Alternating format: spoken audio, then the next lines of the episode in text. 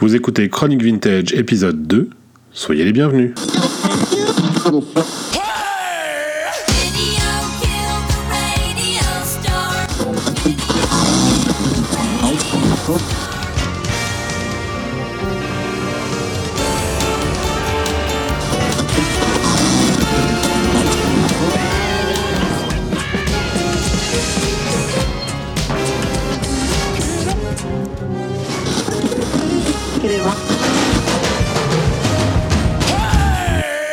Bonjour à tous, vous écoutez Chronique Vintage, c'est l'épisode 2. Je suis David et je suis né en 1972. Salut, moi c'est Jérôme, je suis né en 1980. J'espère que vous avez écouté et apprécié le premier épisode de Chronique Vintage. Nous sommes de retour pour vous parler d'œuvres culturelles, pop culture, euh, art, art euh, bande dessinée, livres, romans, euh, séries télé, films, musique. Et pour vous en donner, pour vous donner envie de, les regarder, de les écouter, de les apprivoiser. Et nous allons commencer tout de suite avec premier, ma première recommandation, qui est cette semaine un comics qui a été euh, adapté au cinéma, donc en film. Alors je vais tricher un peu, en fait je vais vous recommander deux comics parce que dans mon esprit et dans mon histoire ils sont un peu indissociables. Alors le premier c'est Watchmen, donc c'est quelque chose qui est je pense connu du plus grand nombre parce que justement c'est ça, ça a été adapté au cinéma. Donc il faut savoir que c'est un comics au départ qui a été publié en 1986 et euh, qui est arrivé en France euh, dans une première édition chez Zenda, qui était un éditeur euh, qui n'existe plus aujourd'hui, qui faisait des, belles bandes dessinées euh, cartonnées, grand format, qui est arrivé donc en 87, un an plus tard en France. Donc c'est un comics qui a été écrit par Alan Moore et dessiné par Dave Gibbons. Alors Alan Moore, c'est pas n'importe qui, c'est un écrivain anglais euh, qui est, comment le dire, comment le qualifier euh, autrement qu'en disant qu'il est barré. Euh, c'est un ours, c'est un, homme très intéressant qui a écrit beaucoup de choses, qui a beaucoup travaillé dans les comics dans les années 80 et qui a un tel caractère, pour résumer, que il a toujours euh, euh, décrié et refusé d'être associé à la moindre adaptation de ses œuvres au cinéma, puisqu'il a également écrit un graphic novel qui s'appelle From Hell, qui a été adapté aussi au cinéma avec Johnny Depp, qui est une histoire sur Jack l'Éventreur. Et puis également, c'est lui qui a écrit V pour Vendetta, qui a aussi fait l'objet d'un film. Enfin, de, de, de, de, tout ça, vous ne trouverez jamais le nom d'Alan Moore au générique de ses films, puisqu'il refuse, il a toujours refusé d'être associé à, à, ces merdes, comme il, comme il dit. Euh, donc c'est pour vous donner un peu le, la trempe du personnage. C'est un, un, un homme hors du commun, vraiment. Euh, même physiquement, euh, je vous encourage à taper son nom dans, dans Wikipédia pour aller voir sa, sa tête. Euh, on dirait un, druide euh, issu d'Astérix, quoi. C'est, vraiment euh, une, figure. et donc, ce, cet homme a écrit des choses vraiment très intéressantes. au début des années 80, il a travaillé sur, Superman et sur Swamp Thing, surtout la créature du marais, qui est pas un personnage très connu en France. Superman, si, hein, bien sûr. Il a, fait, quelques histoires de Superman qui sont très bonnes, parmi les meilleures qui ont d'ailleurs été récemment réédités euh, chez Urban Comics. Donc bon, pareil, je, mettrai les notes, euh, les liens de tout ça dans les notes de l'émission si ça vous intéresse d'aller regarder. Alors, juste pour quand même continuer à planter le, le, décor et puis après je vous parlerai un peu plus précisément de Watchmen. Je vais quand même vous, vous citer ce que ce qu'Alan Moore a, a, dit en 2005 à propos de, de ses adaptations au cinéma. Ce sont des films idiots sans la moindre qualité, une insulte à tous les réalisateurs qui ont fait du cinéma ce qu'il est, des magiciens qui n'avaient pas besoin d'effets spéciaux et d'images informatiques pour suggérer l'invisible. Je refuse que mon nom serve à cautionner d'une quelconque manière ces entreprises obscènes où l'on dépense l'équivalent du PNB d'un pays en voie de développement pour permettre à des ados ayant du mal à lire de passer deux heures de leur vie blasée. La majorité de la production est minable, quel que soit le support. Il y a des films merdiques, des disques merdiques et des BD merdiques. La seule différence, c'est que si je fais une BD merdique, cela ne coûte pas 100 millions de dollars. Voilà. je trouve que ça campe, euh, ça résume bien le, personnage. Il a déclaré ça dans un entretien à la revue euh, D-Side. J'ai trouvé ça sur internet et je trouvais ça vraiment très intéressant, très significatif. Alors Watchmen, j'ai découvert ça donc en 87 quand c'est sorti en France. Et euh, je l'ai découvert en même temps qu'une autre BD euh, dont je vais vous parler en, donc en même temps qui s'appelle euh, Dark Knight Returns qui est un, une histoire de Batman qui elle a été écrite par Frank Miller et dessinée par Frank Miller et qui dont, dont on a beaucoup cette histoire-là on en a beaucoup reparlé au moment des films de Christopher Nolan de la trilogie Batman de Christopher Nolan puisque euh, elle fait partie des influences de, de Nolan euh, sur la réalisation de ses films notamment le, le dernier film euh, euh, c'était quoi Dark Knight Rises c'est ça le, le, le troisième? Enfin, les deux, les deux d'ailleurs, The Dark Knight et The Dark Knight Rises. Moins Begins, mais les, les, deux, les deux derniers euh, se, se veulent dans la, dans la, comment dire, dans la veine de, cette histoire-là, Dark Knight Returns, qui met donc en scène un Batman euh, âgé euh, de plus, de 50 ans, qui a pris, qui a pris sa retraite depuis plusieurs années, et que, et que la, force des choses force, euh, comment dire, que les circonstances forcent à, à remettre la cape et à repartir en croisade, euh, sauf que c'est devenu euh, une espèce de super-héros limite fasciste euh, et, et puis surtout très vieillissante, donc ça donne lieu à des, à des scènes assez, assez drôles où il est soigné pour ses, par ses rhumatismes par un Alfred encore plus vieux que lui évidemment. Bon enfin, en tout cas, c'est une bande dessinée qui est très sombre, très noire, très violente, qui est pas pour les enfants, et, et, Watchmen non plus, c'est pas pour les enfants. C'est, alors c'est moins violent, c'est moins sombre surtout parce que les couleurs euh, et les dessins de Dave Gibbons sont beaucoup plus lumineux.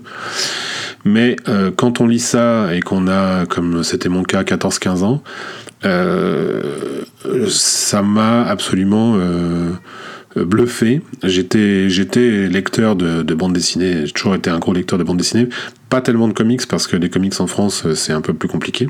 C'était compliqué, ça l'est un peu moins aujourd'hui, grâce à Panini et Urban Comics qui font un, bon travail éditorial sur, euh, sur effectivement Marvel et DC Comics, qui sont donc les deux maisons d'édition principales mainstream aux États-Unis. Mais, euh, mais en tout cas, dans les années 80, c'était un peu compliqué d'avoir accès aux, aux, matériaux originaux. Donc, euh, il y avait peu de choses qui étaient, qui étaient traduites en, en français, traduites et éditées en français. Donc ça, ça, ça faisait partie parce que c'est quand même des, gros, gros succès aux États-Unis. Watchmen et Dark Knight Returns, ça a vraiment cartonné à l'époque déjà, euh, dès, la, sortie. Et, et, donc quand on découvre ça à 14-15 ans, euh, bah moi ça m'a, vraiment bluffé. Euh, alors, Dark Knight Returns, je, triche un peu, c'est pour ça que je le, je le, combine avec Watchmen, parce qu'en fait, je l'ai pas découvert exactement quand il est sorti en France, puisque ça a été publié en 86, tout comme Watchmen d'ailleurs aux États-Unis, mais que c'est arrivé en France avant, euh, avant, en même temps que Watchmen, pardon, en 87, mais cette édition-là, je l'ai pas, je l'ai pas eu. Euh, J'ai découvert moi que l'édition de 89 chez Zenda, comme euh, la maison d'édition qui avait édité Watchmen euh, un an avant. Donc je, triche un peu puisqu'il y avait déjà eu une première édition que j'ai pas eu en France moi à ce moment-là. Euh, mais en tout cas Watchmen, ça je l'ai eu quand c'est sorti. Et, euh, donc Watchmen c'est une histoire, euh, c'est une uchronie dans laquelle euh, grâce à un super-héros omnipotent, euh, les États-Unis ont gagné la guerre du Vietnam et de ce fait Nixon a été élu, réélu et a fait paraître un amendement qui autorisait la réélection d'un président plus de deux fois. Donc on est en 1985, Nixon est toujours président. Le, monde est au bord de la Troisième Guerre mondiale, une guerre nucléaire entre les Russes et les Américains. Et, et, donc il y a tout un, tout un univers qui est mis en place de, super-héros qui sont à la retraite puisqu'ils ont été forcés par suite à une grève de la police, ils ont été forcés par la loi euh, à se, soit à se démasquer, soit à, à ne plus exercer. Euh, donc, euh, donc tous ces super-héros euh, vont. Euh, en fait, on suit leurs histoires. ça a été publié en 12 fascicules aux États-Unis qui correspondent à, à 12 personnages. Et en France, ça a été, publié en six volumes, donc à chaque fois, ça regroupait deux, deux fascicules. Donc c'est pas très long, c'est donc en six tomes, on va dire, six tomes d'une BD comme, comme on a l'habitude de les avoir en, France. Et, c'est très riche, très dense, très compliqué. Euh, et de ce fait réputé comme inadaptable d'ailleurs au cinéma puisque euh, alors que c'est Zack Snyder qui l'a réalisé, euh, qui a réalisé le film, ça, ça avait déjà été fait, ça avait déjà fait l'objet d'une tentative auparavant, de plusieurs tentatives, dont une assez fameuse par Terry Gilliam, qui est un ancien Monty Python qui a réalisé Brasil entre autres, et qui s'est cassé les dents sur le sur le scénario et qui a abandonné. Euh, le film de Zack Snyder, je trouve pas du tout personnellement que ce soit une sombre merde comme, euh, comme le dit Alan Moore. Je pense que c'est euh, au contraire très fidèle à, l'esprit de la bande dessinée, à tel point que ça reprend, ça en reprend des dialogues et ça en reprend même des cases parce que les, les dessins et le découpage de Dave Gibbons sont très cinématographiques. Et, et vraiment, on peut voir, c'est quasiment un storyboard en fait, cette bande dessinée. C'est-à-dire qu'il suffit de se contenter d'adapter littéralement euh, les cases pour en faire un bon film. C'est à peu près ce qu'a fait Snyder, il a changé un peu la fin, c'est pas grave. Euh, il a un peu simplifié l'intrigue, ce qui est normal parce que c'est très touffu, donc euh, c'était pas possible de, de, faire tenir ça dans un film de deux heures et demie. Mais je pense que ça, n'en fait pas moins un excellent film. Mais euh, justement, euh, le fait de, peut-être avez-vous vu le, film et ne connaissez-vous pas le matériau original, je, ne peux que vous encourager vraiment à, découvrir cette bande dessinée, euh, tout autant que Dark Knight Returns d'ailleurs. Qui font, qui sont un peu dans, cet esprit des années 80 où on, on, revendiquait un peu une, forme de, violence et de euh, réaction à, ces années fric euh, euh, qu'ont été les années 80. Et, ces deux œuvres-là, je pense, en font, en font, font partie de ce mouvement-là. donc, donc voilà, je, vous encourage vraiment à aller jeter un œil. Tu connaissais ces, tu connaissais ces, ouais, ces, bah, ces par, par, par, par, les films uniquement. Ouais. ouais. Mais du coup, j'ai pas, pas trop cette culture BD là en fait mais euh, d'ailleurs BD tout court mais du coup je parle par les films mais je garde plutôt un bon souvenir de, de ces deux films d'ailleurs mais euh, toi tu les as aimés ces, ces films? Alors Watchmen oui, euh, Dark Knight. Alors attention, les, les, films de Nolan sont pas du tout une adaptation littérale de, du comics. C'est vraiment une inspiration lointaine, hein, parce ouais. qu'en fait euh, mmh. Nolan s'est inspiré de plusieurs arcs euh, de, du comics, enfin de, de, Batman, plusieurs histoires de Batman, et c'est vraiment euh, plus l'ambiance qui, qui, peut faire penser au, à l'œuvre de Miller, mais le, le, le bouquin de Miller n'a bah, pas été adapté euh, tel quel. Donc moi je vais vous parler, on va rester à la science-fiction et je vais je vais vous parler d'un un peu une Madeleine euh, pour euh, pour le, le, gamer, le petit gamer, euh, de petit joueur de jeux vidéo que j'ai pu être. Euh, je vais vous parler de, de Flashback, voilà, qui est un, un, jeu qui est sorti sur Sega Mega Drive en 92 euh, et qui a été développé par une société française qui s'appelle Delphine Software et créé par un Français qui s'appelle donc Paul Cuisset.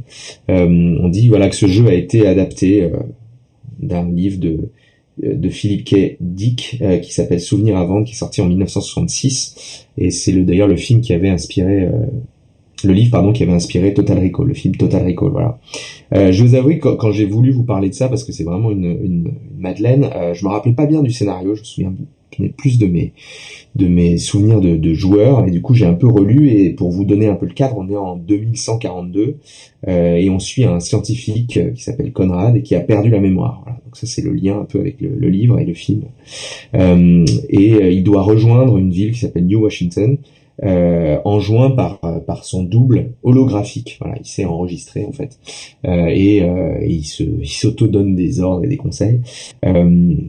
Et donc il va devoir déjouer en réalité un complot interplanétaire. Jusqu'ici tout est normal.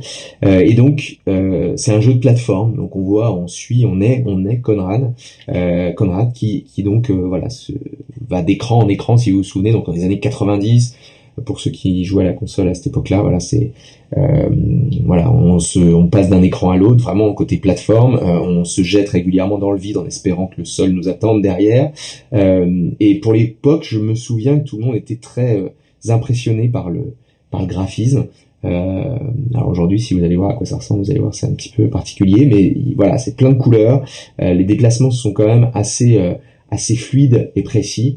et moi, je me souviens, mais d'avoir passé mais tellement d'heures avec avec mes frères, avec mon père, et voilà, on n'en finissait pas de, de marcher comme le héros. parfois, vous savez, de se mettre pour marcher discrètement, marcher de, de profil, voilà, comme le héros, lever la main avec le revolver. et voilà, je me souviens même d'un ami qui roulait par terre pour pour imiter pour imiter le, le déplacement de, de, de ce héros. Euh, voilà, je me souviens vraiment des heures mais passées à se, à se prêter la manette pour essayer de passer les niveaux qui étaient vraiment difficiles. C'était pas c'était pas du tout un jeu un jeu facile. Euh, parfois, je me souviens de de d'ectoplasmes sur lesquels on doit tirer, qui sont roses et violets, euh, mais qui disparaissaient sans arrêt. Enfin, c'était vraiment, on a passé des, des heures devant, c'était impossible de viser. Enfin bref, je, je, je, me, je me, souviens qu'on cherchait parce qu'il faut sans arrêt activer des portes, donc passer d'un niveau à l'autre, aller chercher euh, une pierre qu'on doit jeter sur euh, euh, sur sur une comment dire, sur la porte, enfin sur un, détecteur pour pouvoir ouvrir la porte qui est de l'autre côté. Bref, c'est vraiment voilà, vous passez votre temps à prendre des ascenseurs, sauter, ouvrir des portes, essayer de surprendre les vilains, se téléporter d'un endroit à l'autre, voilà, faire des roulades. Euh, la musique était assez bien faite également, très euh, entre la, musique de film noir et la musique de, de film de science-fiction, qui, qui vraiment qui fait bien, euh, qui fait bien monter le stress quoi. Donc voilà, ce, ce, ce, jeu, c'est pour moi c'est complètement dans le dans, dans l'époque quoi, dans les années années 90, ça a été le jeu le plus vendu à l'époque. J'ai revu ça, c'était c'est carrément dans le livre Guinness de l'époque. C'était le jeu français le plus vendu dans le monde. Donc voilà, à l'époque on parlait moins de de, de la force des Français dans les jeux vidéo comme aujourd'hui. Euh, ceux qui veulent voir à quoi ça ressemble, j'ai retrouvé, on peut voir des vidéos. Euh, tout le jeu a été capté. Euh, il y a quelqu'un voilà qui a capté des, des, des, des beaucoup de, enfin des heures de, de vidéos de ce de ce, ce jeu. Euh, ce jeu était également très célèbre pour ses pour ses moments les, les ces moments cinématiques. On voit le le, personnage euh, voilà hors jeu quoi. Enfin pour ceux qui connaissent les jeux vidéo ça vous verrez de quoi je parle.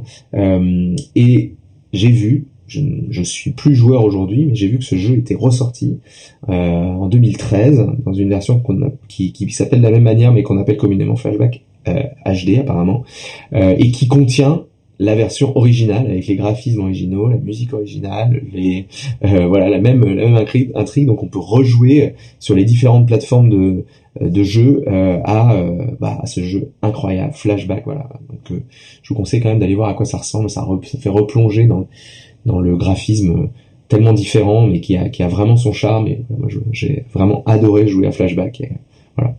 Je voulais vous parler de ça aujourd'hui eh ben super, donc c'est disponible aujourd'hui sur PS3, PS4, euh, Xbox Alors c'est le jeu est sorti en 2013, donc bon, je, vu la vitesse à laquelle les jeux sortent, je suis pas sûr qu'on puisse encore euh, vraiment y jouer, mais en tout cas si sur PlayStation apparemment, euh, Xbox 360 me semble-t-il, ouais, on doit pouvoir jouer encore à ce jeu, on doit pouvoir à mon avis le trouver pour un très bon prix, mais surtout ce qui est, je trouve très rigolo, c'est qu'on peut retrouver le, qu'on peut retrouver la version originale euh, donc voilà, de, des années 90. Euh, donc euh, voilà. Et ceci dit, ce qui est amusant, c'est que ça a été édité par Ubisoft, mais créé par le, le, même Paul Cuisset, donc avec sa société qui s'appelle Vector Cell, voilà.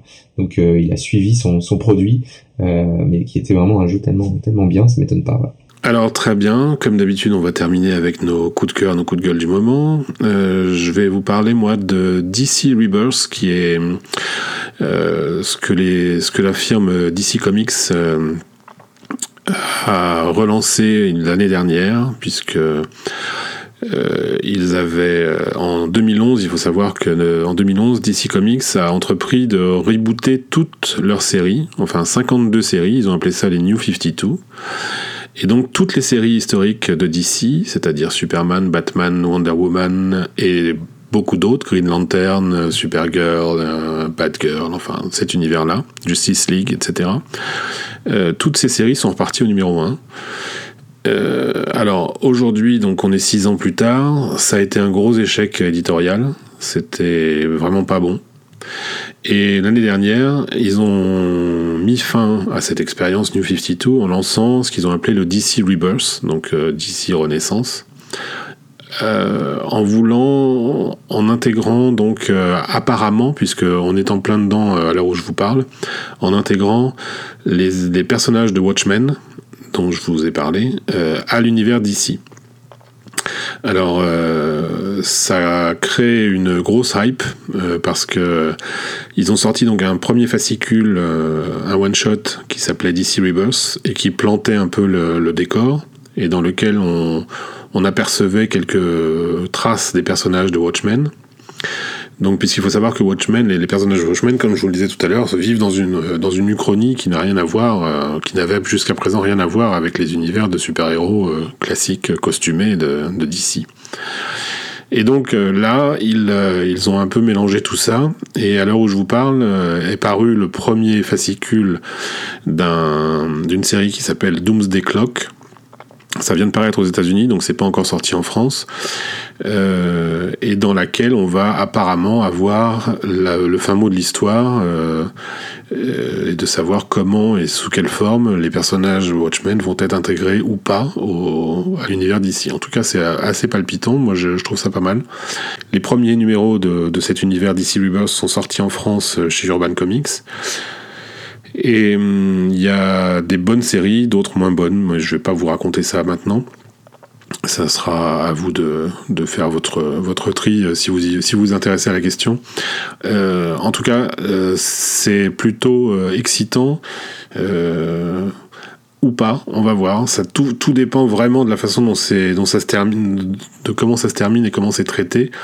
Est-ce que d'intégrer les personnages Watchmen à l'univers d'ici est une bonne idée ou pas? Ça peut être une fausse bonne idée, voire une très mauvaise idée. Pour l'instant, c'est pas trop foireux et ça sent plutôt pas mal. Donc euh, je vous en reparlerai quand ça sera terminé.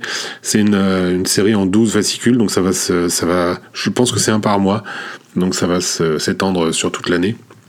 Ça a commencé en novembre dernier.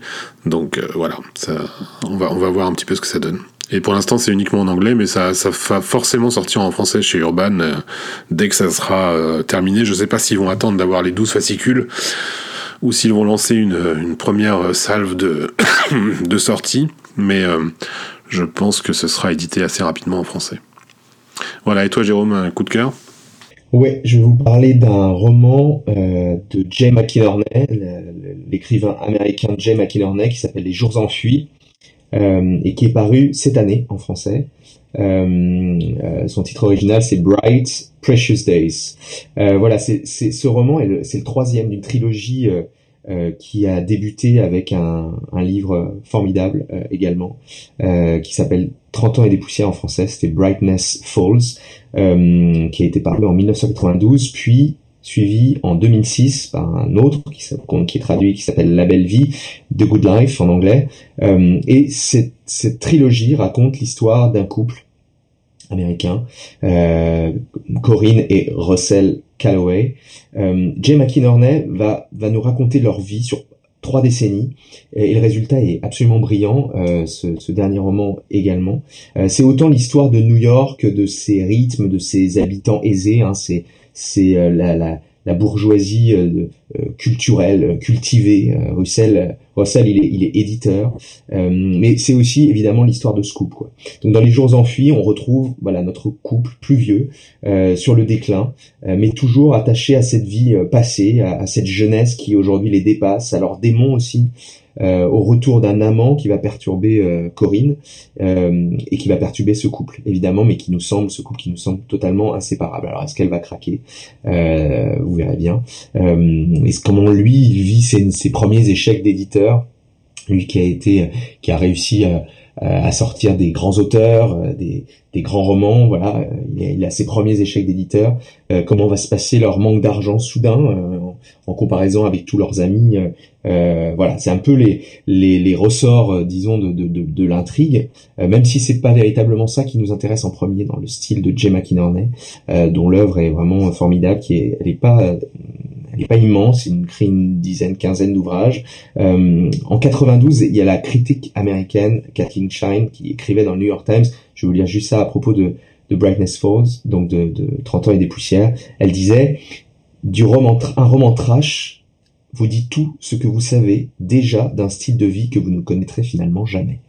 je trouvais que c'était assez, euh, ça permettait d'illustrer un petit peu euh, euh l'écriture euh, de Gemma McInerney. Moi, je trouve que vraiment sa force, et j'ai lu tous ses livres, c'est voilà faire ressentir la vie des personnages qui sont vraiment proches de nous et, et, et loin à la fois. C'est vraiment ça. et j'ai retrouvé donc dans ce dans ce troisième roman de cette trilogie cette ambiance qui ressemble à qui ressemble un peu à une série aussi. C'est on est on est complètement dans leur vie, on est dans leurs préoccupations du moment, dans les interactions entre des personnages, on est sur leurs doutes. Euh, tout ça est vraiment, euh, vraiment d'abord très bien écrit. La, la, traduction est pour le coup est excellente. Euh, on a, ça fait penser, je vous disais, à une série. Ça m'a fait penser en, en, en, y repensant à la série The Affair que j'avais vachement aimé. Voilà, il y a, y, a, y a, cet univers-là pour ceux qui l'ont vu. Il y a un univers qui, qui vraiment nous plonge dans la ville. On est à New York. Euh, je vous encourage vraiment à lire toute cette trilogie à l'occasion de la sortie de ce troisième. Voilà, je vous commencer par le par le premier.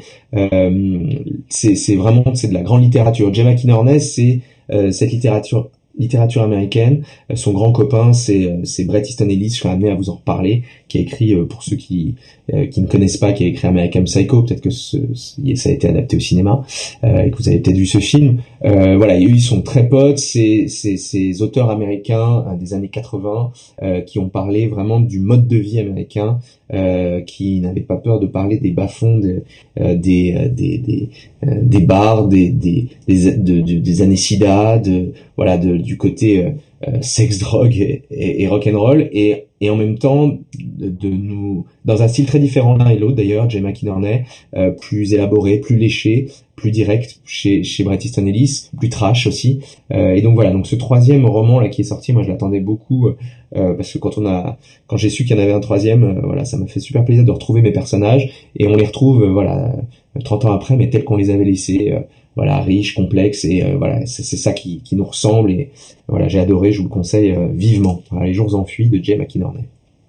Parfait. Eh bien, écoute, euh, voilà, dans cet épisode, on vous a donc parlé de Watchmen et Dark Knight Returns qui sont sortis en 1986 et qui sont des bandes dessinées américaines disponibles aujourd'hui chez Urban Comics en français. On vous a parlé de Flashback, un jeu vidéo en 1992 qui est disponible aujourd'hui chez Ubisoft, euh, qui a été réédité euh, Flashback HD, qui est disponible sur les plateformes que vous devrez pouvoir trouver d'occasion facilement. Et puis, on vous a parlé également de DC Rebirth et puis des Jours enfuis de Jack McInerney. Voilà, oui, oui, Jay McInerney. J'espère que vous y avez trouvé votre compte, qu'on vous a convaincu à, aller voir et écouter et regarder toute l'une ou l'autre de ces, de ces œuvres. Euh, vous pouvez nous retrouver évidemment sur notre site chronicast.fr, sur Twitter chronicast.fr. Et toi, Jérôme, où est-ce qu'on peut te retrouver sur Internet? Sur euh, Twitter et euh, Instagram, Jérôme B. Jérôme. Parfait.